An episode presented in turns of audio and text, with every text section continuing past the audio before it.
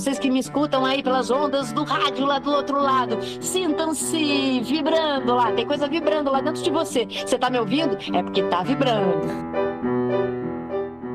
Artistas, apreciadores da artes e curiosos. Aqui é Karime Limeira. E eu sou Tadeu Locatelli. E este é o Cultura em Cena, um programa da Rádio.UFSC. O Cultura em Cena é um programa que busca trazer discussões sobre teatro, música, fotografia e artes plásticas. Explorando os bastidores das produções artísticas e discutindo a importância da arte em nossa sociedade.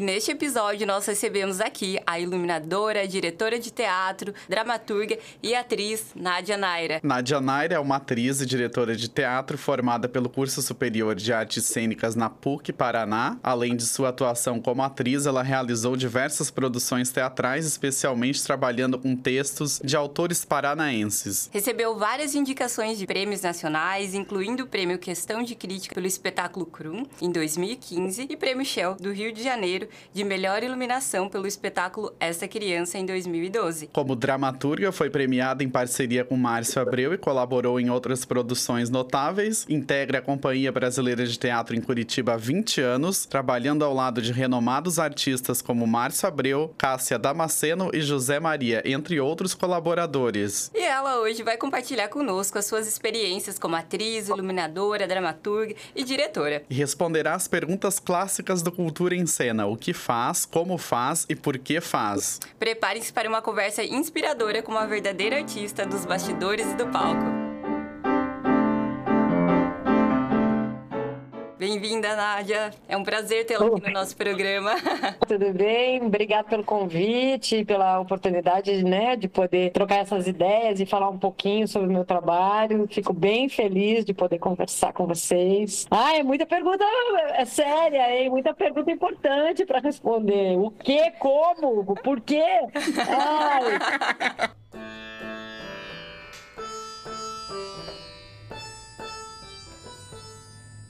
Então vamos começar por outras perguntas, né? A gente gostaria de saber como partiu a sua escolha, assim, da graduação ali em teatro, da onde surgiu, assim, conta um pouco pra gente. Eu sou do interior de uma cidade pequena do Paraná, né? Sou de Castro. E vim pra cidade grande, pra Curitiba, pra capital, como a maioria das pessoas acaba fazendo, né? Pra fazer uma faculdade, né? Pra fazer uma formação. Os meus pais é, sempre achavam que a gente tinha, eu e minha irmã, que é um pouco mais velha do que eu, tínhamos fazer faculdade para ter um emprego mais uma, melhor, ganhar melhor, né? Ter mais independência, assim. E um caminho meio natural, né? Na década de 70, assim, a gente fez muito esse caminho, né? Esse êxodo do interior para a capital. E eu sou uma dessas pessoas. Quando eu cheguei em Curitiba, eu fui percebendo que aquelas profissões que eu imaginava que eram as profissões mais tradicionais, tipo, sei lá, ser trabalhadora do banco lá, bancária, ou trabalhar no comércio, né? Ali vendendo uma roupa, tal, tendo uma loja, é, ou ainda sendo médica, advogada, professora. Eu achava, eu, eu via isso do mundo. Quando eu cheguei na capital, eu entendi que opa, o mundo era um pouquinho maior, né? Assim, abriu um pouquinho o horizonte. E eu descobri a possibilidade de ser profissional de arte. E eu já vinha desde pequena, naquela experiência na escola ali, fazendo bastante coisa com texto, com corpo, com dança, né? Eu falava bastante, falo ainda muito, uso muito a palavra como elemento de comunicação, assim. E aí eu descobri o teatro como uma possibilidade de profissão, para que eu, que eu podia me fazer, fazer um curso, que eu podia me especializar e que eu podia realmente trabalhar com isso. Isso poderia ser uma profissão. E eu imediatamente me joguei para dentro da universidade daí. Então não tive nem essas experiências assim de teatro amador, de grupo, de jovens ou de trabalhos na escola. É, eu caí direto na universidade. Eu era jovem, tinha 16, 17 anos, eu acho, mas já caí dentro da instituição ali na formação né? Que foi muito importante para mim, porque aí eu já vim vim me formando com uma certa regularidade, assim, né? Ou de uma maneira bastante sólida. A universidade dá pra gente passo a passo, né? Que às vezes em cursos livres tal, a gente não tem, a gente tem, mas a gente é diferente, o caminho um pouquinho às vezes é mais confuso, assim. Na, na universidade tinha um direcionamento, então foi foi muito rápido, assim, a minha, a minha chegada. E, e foi muito feliz, porque eu entrei direto pela universidade, né? E já fui imediatamente também arrumando trabalho. Eu já fui arrumando jeito de começar a conhecer os profissionais e fui ali fazendo uma contrarregragem aqui, operando um som ali, fazendo uma luz lá, já fui me metendo em tudo, porque é o jeito da gente aprender também, né? É convivendo com as pessoas que são as profissionais da nossa área. Poxa, que bacana. Então já começou com tudo ali. é. Já fui, mergulhei de, de cabeça. E não teve mais volta, né? Porque depois que você começa a conviver também, né, no mundo artístico, você percebe assim como ele é, ele não é completo, não é exatamente essa palavra, mas ele é tão amplo, né? Ele é, ele, ele é capaz de conter tantas coisas, tantas humanidades, tantas, tantos assuntos. Ele é, ele é de uma abrangência, né? Que tudo cabe dentro da arte, né? Você pode discutir política, religião, sexualidade, questões né, econômicas, o capitalismo, você pode falar sobre doença, sobre o corpo, sobre saúde, você pode falar sobre, sei lá, drogas, sexo, você pode falar sobre muitas coisas, discutir muitas coisas, investigar muitas coisas. Então essa abrangência, ela vai hum, engolindo a gente também, né? Ela vai deixando a gente sedento cada vez mais de informações e de, e de, e de elementos assim para pensar a vida, o mundo, as pessoas, você não sai nunca mais. Depois que você mergulha mesmo, o pezinho fica preso e você não solta mais. E eu queria falar um pouquinho com a Nádia Iluminadora, que são várias, ah. né? Eu queria... Eu queria saber a importância da luz, como a luz permeia os espetáculos, a, a, como ela muda, como ela interfere. Então, eu estava falando sobre a palavra, né, sobre a questão da oralidade, que eu sou uma pessoa muito falante, assim, né? Tem uma, uma questãozinha, assim, que eu tenho dislexia. Então, eu tenho dificuldade de leitura no papel. Uhum. Eu sempre preciso vocalizar. Ah, é, eu preciso, então, ler um texto em voz alta, eu preciso ler... Comecei, né, muito cedo, quando comecei a ler, comecei a estudar em voz alta, então tinha aqueles questionários na, na escola na minha, na minha época, eu estudava em colégio de freira, colégio meio militar, tinha sempre aquela pergunta e resposta, pergunta e resposta. Era assim que a gente aprendia o conteúdo, era um absurdo. Uhum. E eu aprendi a decorar as respostas, é, porque eu ia oralizando, eu ia falando em voz alta, oralizando. Então a minha conexão com a palavra, ela não está no lugar da escrita, nem no lugar da, do papel, assim, da, da visualidade da palavra, mas está na oralidade. E eu descobri que aí eu fui desenvolvendo também uma condição de imagem de olhar o mundo através das imagens. Então a gente lia gibi, por exemplo, né? Revistinha em quadrinho. Eu olhava as figurinhas, eu não lia os textos. Então eu sempre via ou eu imaginava uma história diferente do que a da minha irmã, por exemplo. Minha irmã, ela lia o textinho, ela lia a fala dos personagens, ela lia ali a rubricazinha, né? A história mesmo. E, e ela entendia a, a moralzinha, ou a brincadeira, o jogo de dentro da historinha através das palavras e eu através das imagens. Então, isso foi criando em mim um vínculo com o mundo imagético, com o mundo da, da luz e da sombra, da cor, do volume, né? E quando eu fui para o teatro, imediatamente esse elemento iluminação, ele me, me fez muito sentido. É claro que eu imaginava, na minha limitação, que o teatro era apenas alguém falando um texto. Era um texto dialogado muitas vezes e uma história sendo contada ali. Então a gente a gente precisava de um texto, precisava ter uma, uma fala, precisava ter uma conversa. E aí de repente quando eu fui para o palco, a primeira vez eu vi aquela caixinha cênica preta, todo aquele ambiente preparado, uma pessoa lá na cena e uma luz que entrou e que mudou totalmente aquele ambiente, aquele lugar, aquela aquela percepção que eu tinha daquela daquele corpo, né, daquela pessoa em cena. Eu entendi o poder da imagem e o poder da iluminação então, o que a iluminação estava fazendo naquele ambiente, né? Claro, tem a cenografia, tem a expressão do corpo, tem um figurino, os elementos de cor que você coloca ali, a relação entre os corpos, mas eu entendi a força da luz. E aí eu quis pesquisar isso. Eu tive a chance de ir para o Teatro Guaíra bem cedo. É, bem no começo da minha formação na universidade, a gente tinha um vínculo, a PUC, né, a Pontifícia Universidade Católica do Paraná, tinha um vínculo, um convênio com o Teatro Guaíra, que é o maior teatro aqui do nosso estado, né? Então, a gente conseguia fazer as aulas e as peças de final de curso dentro do Teatro Guaíra, dentro dos teatros mesmo. Então, era assim, uma, um privilégio, era uma loucura de bom, porque a gente tinha tudo à nossa disposição. A gente tinha os técnicos, a, a parte técnicos, o equipamento, né, para poder trabalhar. E aí, eu conheci uma grande iluminadora, que é a Nádia Luciane, que é professora hoje em dia, né, dos cursos é, de iluminação do, daqui da Unespar, né, ela é professora, formadora de gerações de pessoas que passam por aqui, e a Nádia estava iluminando um espetáculo que eu fui fazer, e aí fui fazer de atriz, né, como atriz, e a Nádia estava iluminando, e já me interessei pelo fato de ser uma mulher nesse, nesse lugar,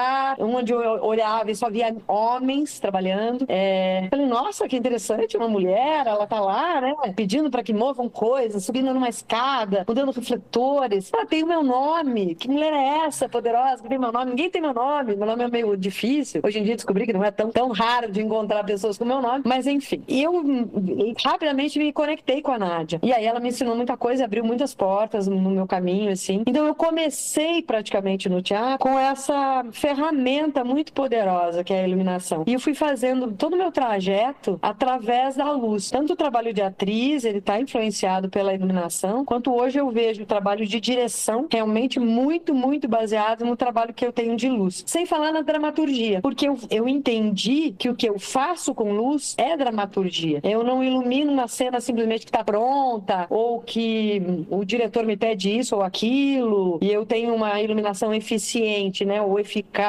ou de efeitos para criar uma, uma cena. Não, a minha luz tem um pensamento dramatúrgico. É mais ou menos isso a minha história na luz.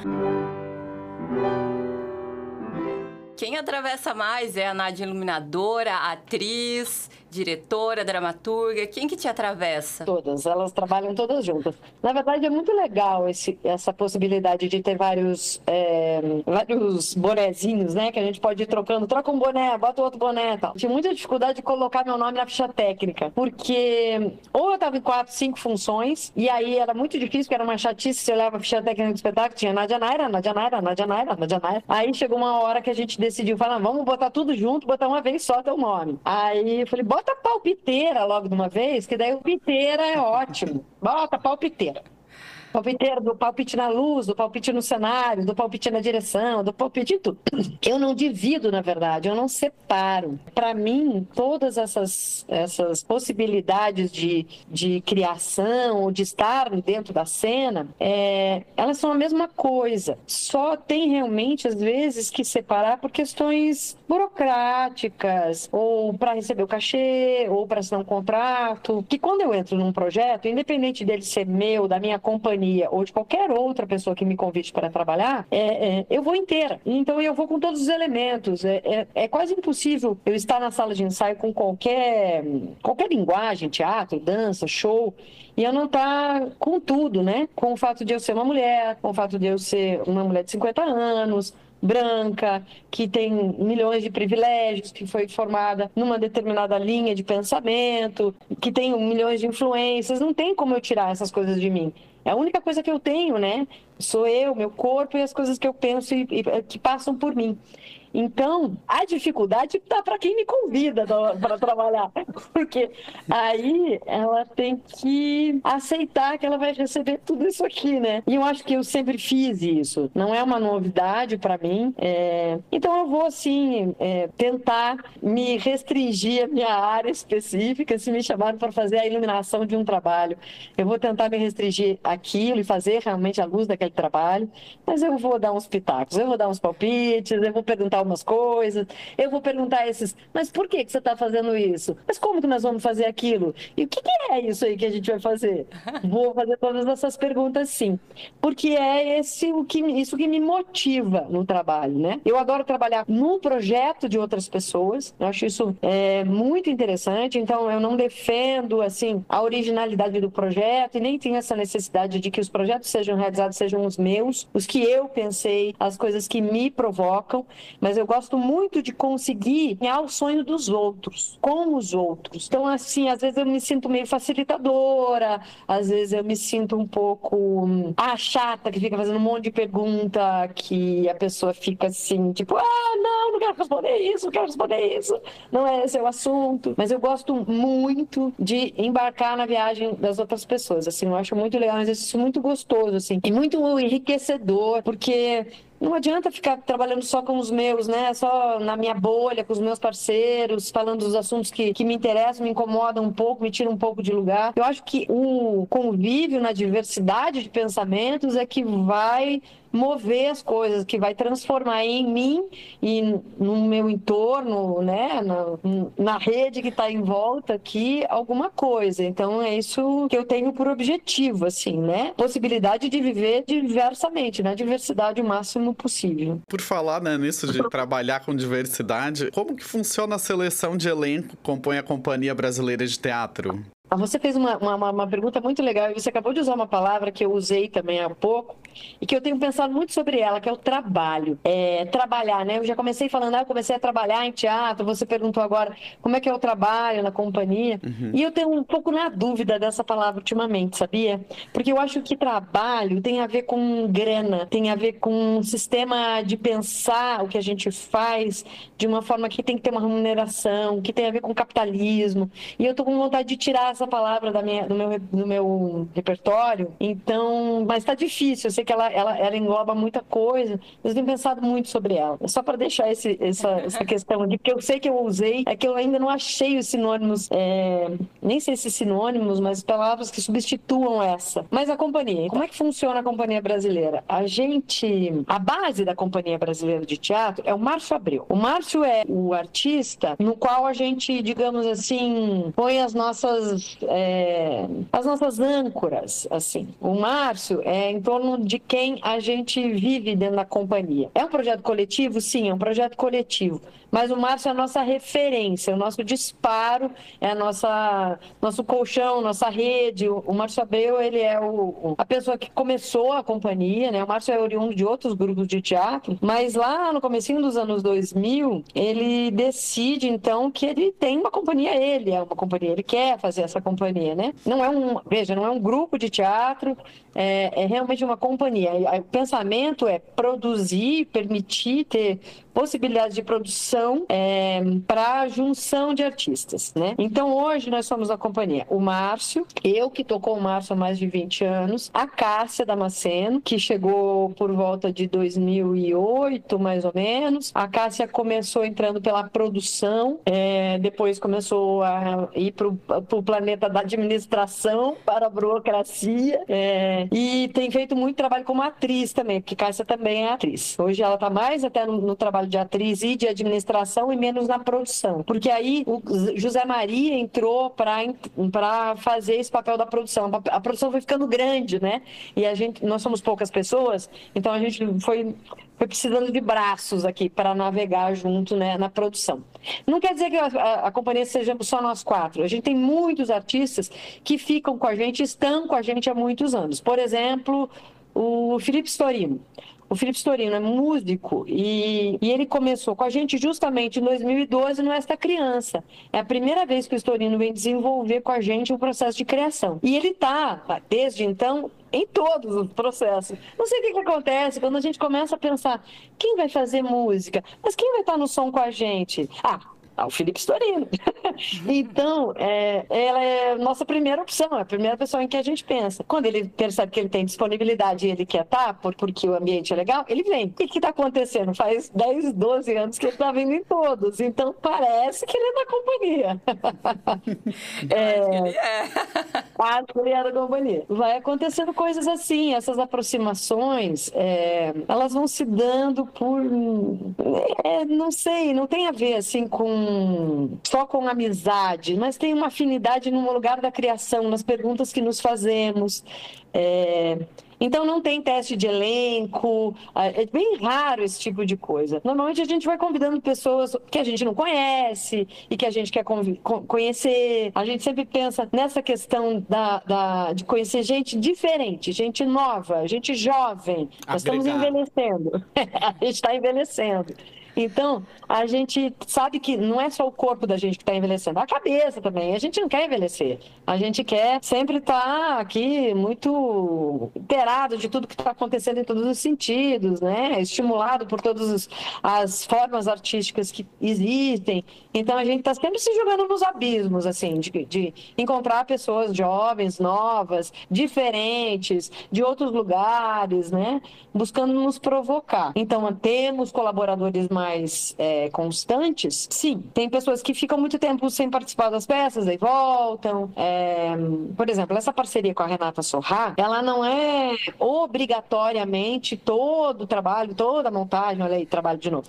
Não é toda a montagem, não é toda a peça ou forma ou, ou apresentação ou realização que a Renata estará. Não, mas ela está sempre por perto. E quando a gente encontrar uma maneira, uma forma de produzir algo em que a gente consiga a colaboração da Renata, Renata vem para dentro. Então, a Companhia Brasileira já tem muito a ver com o modo de produção. É, é como é possível produzir arte, cultura, teatro no nosso país. É, então, essa pergunta que vocês fazem, como se faz e como é possível fazer teatro que transforme, que mude o, o nosso nossa cidade, o nosso, o nosso local, o nosso corpo, o nosso país, que pense sobre o momento histórico que a gente está vivendo, esse como é muito importante para a gente. Tem a ver com a linguagem que a gente busca construir na companhia, mas tem a ver com esse como a gente produz. Quer dizer, como encontrar meios financeiros, pessoais, é, dentro do, do calendário, dentro da agenda, como encaixar questões para produzir algo que realmente tenha contundência no, no mundo hoje, potência, que não seja uma reprodução simplesmente de uma forma, né, estética, plástica.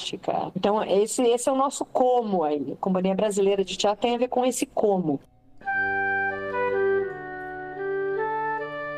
Conta pra gente, que a gente é fã da Renata Sorra. Como ela é, como é conviver com ela, esse meme vivo, mas que é muito mais que isso, né? Maravilhosa. Ela tem energia de uma pessoa de 15 anos.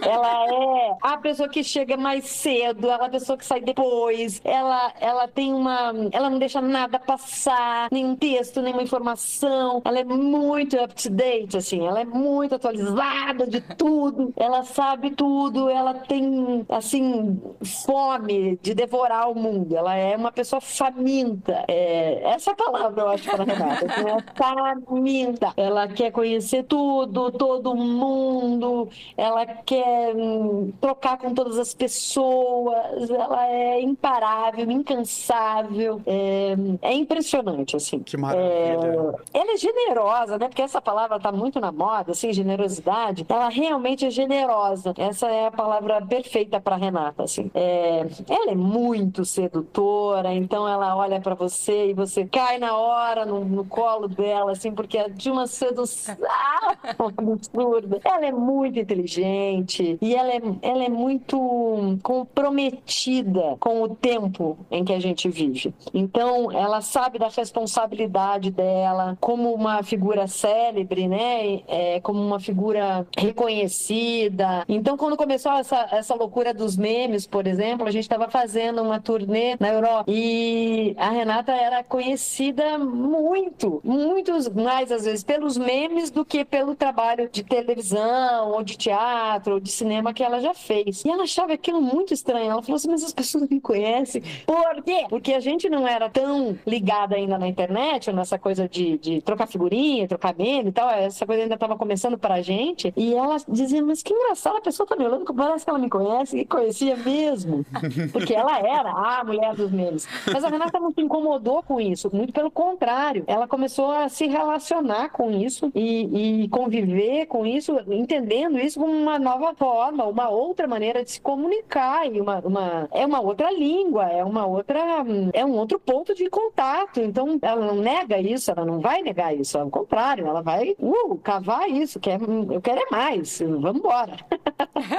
e aproveitando também que a gente está falando da Renata, pensando nesse, nessa peça, é, essa criança foi uma peça atravessadora. Eu digo assim, como uma pessoa que foi, assistiu, ficou anos pensando nela, assim. E como que foi essa escolha assim, de elenco, de, de repertório?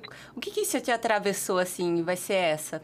a gente não procura o texto para trabalhar, ou a gente não procura o tema ou a motivação do próximo trabalho, porque ele já está aí. É uma coisa de um trabalho muito constante. A gente está sempre se reciclando, digamos assim, né? A gente está sempre lendo livros novos, vendo novos filmes, né? Procurando também dramaturgias, por que não, né? É claro que a gente é, é o nosso trabalho, afinal de contas, né? É a nossa função, aí é trabalho mesmo, é propor projetos, né? É propor trabalhos novos. Quando chega a, na questão dramaturgia, que textos vamos montar, né? Do que falaremos? Para quem falaremos? Com quem a gente quer falar? É esse o com quem a gente quer falar que pega muitas vezes. Então, às vezes, independe do tema, ou independe do autor, é, ou até mesmo da história, mas é com quem a gente quer falar nesse trabalho, né? Então, a gente, quando, quando essa criança foi escolhido, e ele foi escolhido pela Renata e pelo Márcio, ele foi escolhido muito por causa dessas questões mesmo muito íntimas. É, o teatro também ele pode dar conta não só dessa vida política, né, dessa vida social, mas dessa vida muito íntima, muito no caso do esta criança, que é uma peça que fala sobre mães, filhos, né, sobre crianças, é, sobre maternidade, paternidade, sobre essa relação mais primeira, né, nós somos todos filhos de alguém,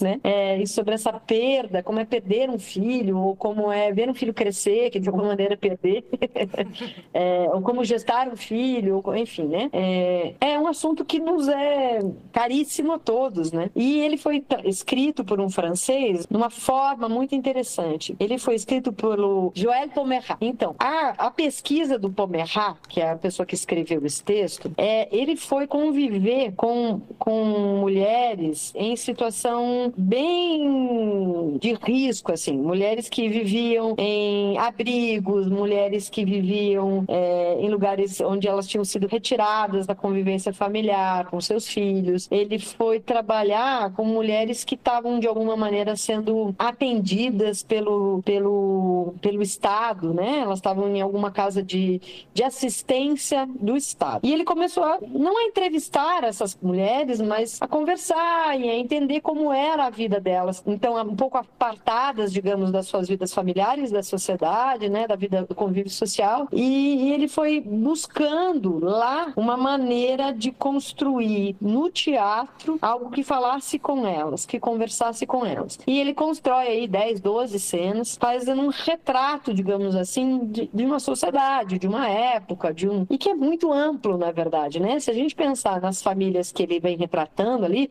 ou nas maternidades, ou nas filiaridades, não sei nem se existe essa palavra, essa palavra mas nas formas de ser né, e estar filho, filha, ele faz um, um texto muito universal, assim, muito global, muito amplo, né? Porque ele não exclui. É, é muito, muito interessante. Apesar de ser uma mãe específica, de um filho específico, ele não tem o desejo da universalidade, da globalização desse, desse sentimento, mas ele consegue, a partir de uma relação entre pai e filha, ou mãe e filho, que às vezes até está até tá ausente esse filho, ela fica mãe sozinha em cena, é, ele consegue pontos de contato com o nosso mais íntimo, assim. E é nesse processo, mais ou menos, em que a gente vai escolhendo ou vai selecionando os temas e os textos para trabalhar. Muitas vezes, e ultimamente tem acontecido muito, a gente não tem mais conseguido encontrar a dramaturgia pronta. A gente tem feito, então, o processo de escritura da dramaturgia, que se dá muitas vezes no encontro com diversos é, outros artistas. Porque aí vem, por exemplo, corpos diversos. Como é que a gente vai escrever textos, palavras, assuntos e falas para outros corpos que não os nossos? Começamos a entrar um pouco nesse, nessas questões ultimamente. Como é que eu, uma mulher branca de 50 anos, falo ou escrevo algo para uma mulher de 50 anos negra, por exemplo? brasileira, que tem umas condições de vida semelhantes às minhas. Mas já tem uma questão aí que eu não. Eu não, eu não posso falar por ela, eu não tenho palavras que, me, que deem, né? Como é que ela, eu vou falar para uma mulher negra? Eu não, não tenho como eu dizer. Então, a gente vai conseguindo hoje como construir os textos e as dramaturgias a partir dos convites que a gente faz para os artistas que nos vêm provocar. A gente faz uma amarração dramatúrgica, a gente faz um um fio que vai conduzir algumas dramaturgias, mas a gente já não tem conseguido mais escrever para todos esses corpos ou todas essas histórias. Então a gente, nos últimos anos e nos últimos, é, nas últimas produções, a gente está se vendo um pouco nesse lugar da dramaturgia que é construída a partir do, da, dos artistas convidados na colaboração na sala de ensaio. Não quer dizer que tudo saia da boca dos artistas colaboradores. A gente mete muito a mão. Márcio Abreu é um grande dramaturgo. É, ele passa pela mão dele, pela forma de escrita, em como manobra as palavras, como elas se acumulam, como elas se friccionam. O trabalho de dramaturgia é muito, muito, muito vivo e muito permeável. Não tem regra nenhuma. É, gente, aliás, isso, isso é uma regra na companhia. Não há regras. Né? Regras. Todos os processos são absolutamente únicos.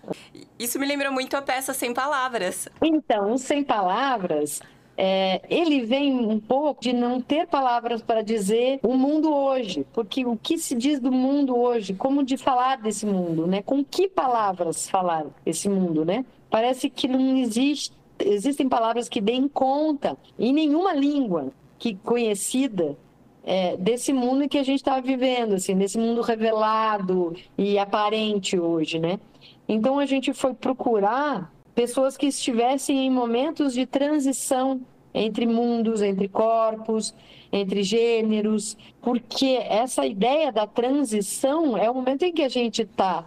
A gente talvez esteve num mundo mais seguro, sólido, conhecido, e a gente talvez esteja caminhando para um mundo menos conhecido, ou a gente tenha caído hoje num mundo mais, ah, sei lá, esburacado, a gente se vê em momento de transição mesmo, como artistas, como pessoas. E aí foi muito interessante porque a gente pensou em algum momento que pudesse ser um trabalho mais de dança, mais físico, né? E fomos procurar parceiros na dança, na performance, né? Na galera que que dança sei lá, Vogue, nas, nas drags, que tem uma, uma forma de expressividade mais contemporânea. A gente foi olhar para esses outros corpos que não são os corpos dos artistas de teatro, das atrizes e dos atores. E a gente achava que ia ser um, um, um trabalho com poucas palavras, com menos palavras. E quando a gente percebeu, virou um palavrão infinito porque parece impossível não falar muito. Eu, eu, digo que eu sou verborrágica, por exemplo, que eu sou falastrona. E é, é isso, às vezes é preciso trabalhar, mastigar as palavras, redizê-las, repensá-las cada vez que elas saem da boca da gente. Eu estou aqui agora com vocês nesse exercício, repensando, tentando não ficar só na adjetivação das coisas, mas encontrando motivos para usar certas palavras. E o Sem Palavras virou isso, um exercício de linguagem através da língua.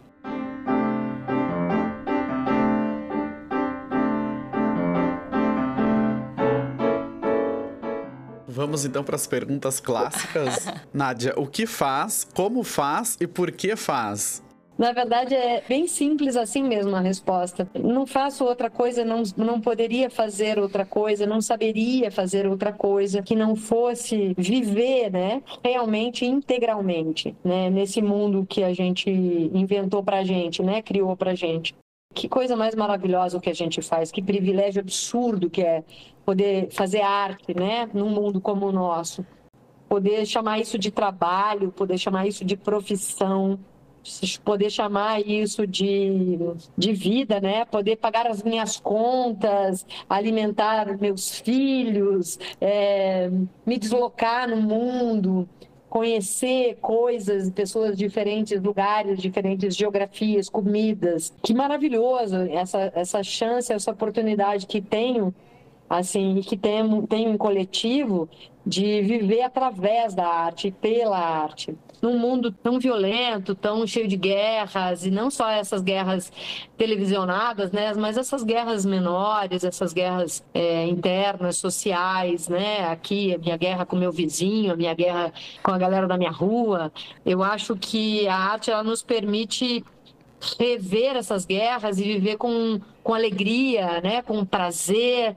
Então, eu sempre agradeço e, e, e, agradeço mesmo, assim, não me vejo obrigada a agradecer, mas agradeço a, a possibilidade que a arte me dá de olhar o mundo de uma outra perspectiva, uma perspectiva nem sempre otimista, mas que eu busco sempre que, que me traga alegria e, e e que traga alegria às outras pessoas, porque chega de sofrer, ninguém precisa ficar carregando esse sofrimento, né? É, já é muito sofrido, né? Tudo é muito custoso nesse sentido do, do quanto é, é difícil fazer coisas simples às vezes, né? A gente passou por um processo pandêmico de isolamento que vai nos trazer muitas sequelas, sequelas para gerações inteiras, né? De pessoas mais jovens que não tiveram a chance de passar algumas fases juntos no coletivo, de pessoas mais velhas também que ou que nos deixaram, né? Ou que envelheceram muito mais rapidamente nesse isolamento. E a gente hoje se reencontra, se reencontra em festa, né? Eu espero que se reencontre num encontro mesmo. E não há lugar mais lindo do que o, o lugar da arte, da, da arte da presença, né? da dança, do teatro, da música. Não há nada mais potente do que o encontro entre os corpos e as pessoas. Então, o que eu faço é encontrar as pessoas, só isso, estar lá com elas. Por quê? Para vê-las, encontrá-las, estar, me sentir viva com elas. É, mesmo que aqui a gente esteja distante pelas ondas do, do, rádio ou pelas imagens né, que podem ser transmitidas, graças a Nikola Tesla, esse visionário que eu tive a chance de, de colocar em cena. É, o ano passado a gente estreou um espetáculo chamado O Universo está vivo como um animal. E, e eu penso muito sobre isso sobre a ideia de que nós somos, todos somos universo, pequenos universos que convivem num grande universo e estamos vivos, né? Somos esses animais vivos, então que transformam, que mudam, que, que são camaleões e que têm a chance de viver um décimo de segundo nesse universo gigantesco de tempo, mas que a gente não pode desperdiçar nenhum microsegundo para realizar coisas potentes que nos movem, que nos fazem às vezes chorar, desesperar, mas que nos movem na alegria, na no tesão de estar vivo, né? Porque viver é um tesão, é uma maravilha bom que a gente está aqui, que bom que, enfim, a gente conseguiu passar essa, né? E que a gente também faça dessa oportunidade, assim, um novo começo. Sim, sim. Nádia, a gente agradece muito, muito, mas muito mesmo a sua participação aqui. Eu acho que o mundo agora vai estar tá mais feliz através do... Vai, tomara.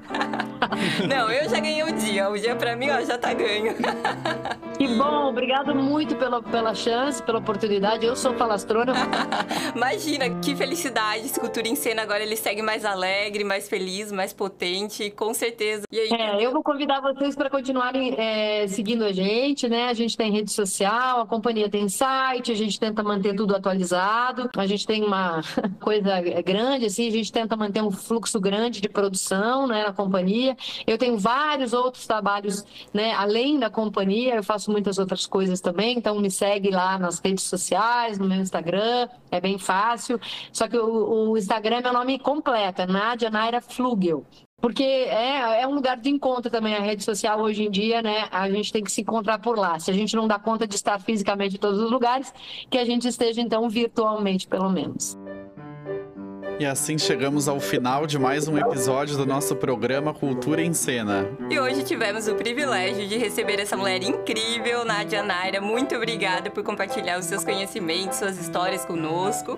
Imagina, foi um prazer para mim. Ei, obrigada. O Cultura em Cena fica por aqui. Esse programa foi produzido para o trabalho da disciplina Lab Hub de Jornalismo do curso de jornalismo da Universidade Federal de Santa Catarina. Produção, roteiro, locução e edição Direção técnica por Karine Limeira, Tadeu Locatelli e Gabriel Bortoloso. Para a produção da vinheta, Luca Maestre. Arte e fotografia, Gabriel Bortoloso. Monitoria de Vinícius Graton. Coordenação técnica de Roque Bezerra e Peter Lobo. Orientação do professor Áureo Moraes. Rádio Ponto que é rádio, é jornalismo e ponto.